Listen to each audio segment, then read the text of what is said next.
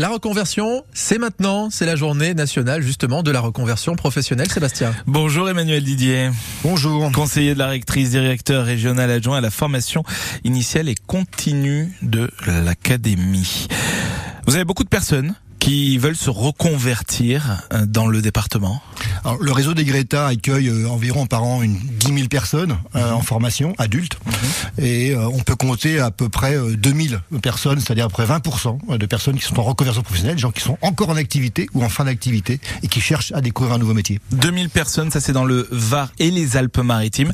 Pour les Alpes-Maritimes, on est sur combien à peu près? Alors on est sur un rapport de 60%, 40%, c'est-à-dire à peu près 1200 personnes sur les Alpes-Maritimes et le complément sur le Var qui cherche une nouvelle formation, une nouvelle voie. Alors dites-nous quels sont les, les secteurs que l'on quitte, les filières que, que l'on quitte. Alors, ce qui est assez surprenant, c'est que euh, une certaine partie de la population va quitter une filière et d'autres veulent la rejoindre. Je pense par exemple à l'hôtellerie-restauration, une filière très en tension depuis des années. Aujourd'hui, on essaye et le gouvernement essaye de trouver des, des parades pour trouver euh, de- des personnes qui vont rentrer sur ces formations-là. Donc, on les quitte pour des raisons euh, d'âge, de contraintes horaires, de contraintes de travail, on connaît bien. Et puis, on va les rejoindre parce qu'il y, a une- y a une pression, il y a une tension et il y a une attractivité du métier. Hôtellerie-restauration, on ne veut plus le faire, euh, mais on est quand même effectivement dans l'emploi puisque euh, c'est un secteur sous tension. Les métiers du bâtiment également, Alors- ce sont des métiers qu'on quitte.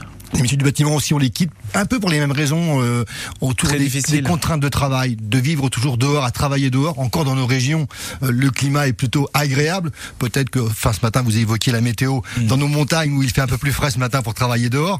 Mais c'est vraiment des, peignés, de, pardon, des métiers pénibles, physiquement durs et qui demandent à un certain âge une reconversion. Et puis il y a le salaire aussi. Hein. Et puis il y a le salaire, mais le bâtiment est quand même moins impacté en termes de salaire que, Que l'hôtellerie-restauration. Alors contrairement à, à, à ça, les 1200 personnes qui, qui changent de métier, euh, ils se tournent vers quoi dans les Alpes-Maritimes? Alors, je le vous disais, hein, il se retourne vers l'hôtellerie-restauration parce Ouais. qu'il y a une demande forte. Plutôt, je dirais, parce que le tourisme hein, sur les hôtels plus que la restauration et le service à la personne. Et puis, euh, la deuxième dimension, et ça, c'est un effet qu'on a mesuré très fortement en post-Covid, c'est dans l'aide à la personne. Voilà.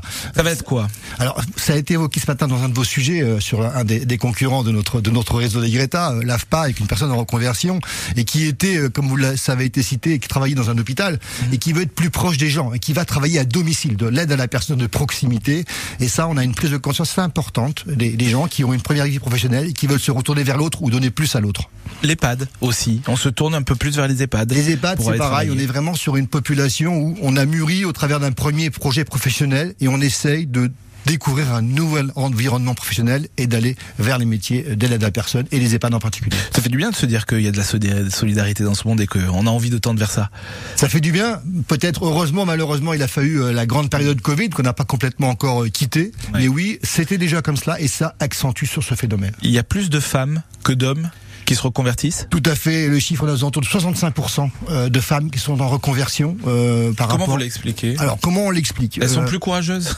Oui, ça c'est sûr. Elles sont plus courageuses pour se reconvertir parce que c'est un challenge vraiment important. C'est une remise en question très très forte. On l'explique souvent, c'est après un premier ou deuxième enfant. Il y a aussi un changement d'environnement. Il y a un autre besoin de vie. Il y a une autre attente de la vie. Il y a aussi envie de donner autrement. Voilà. Et on va vers différents métiers. C'est aussi un sujet qui a été évoqué ce matin dans vos différentes interventions. Et je trouve ça, c'était des très bons messages sur ces personnes-là qui se reconvertissent. En fait, ce qu'on ressent, c'est que la reconversion, avant, elle était subie. Maintenant, elle est choisie. Tout à fait.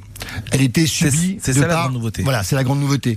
Avant, on parlait énormément de licenciements, d'entreprises qui fermaient, on en parle toujours. Mmh. Mais maintenant, on n'attend plus ce phénomène-là. Quand j'évoquais tout à l'heure 20% d'une population, c'est des gens qui sont en emploi et qui cherchent un autre emploi, qui cherchent une autre formation, qui cherchent un autre avenir professionnel. Donc c'est une démarche différente. Je veux changer de métier. La première chose à faire, Alors, hum- de manière humoristique, je vous dirais contactez-moi, mais je peux pas accueillir les 10 000 personnes qu'on a dans notre réseau. Mm. Mais on a un site qui est très simple, c'est legreta.fr. Legreta.fr, vous aurez toutes les coordonnées, toutes les données, toutes les formations pour accéder à notre réseau.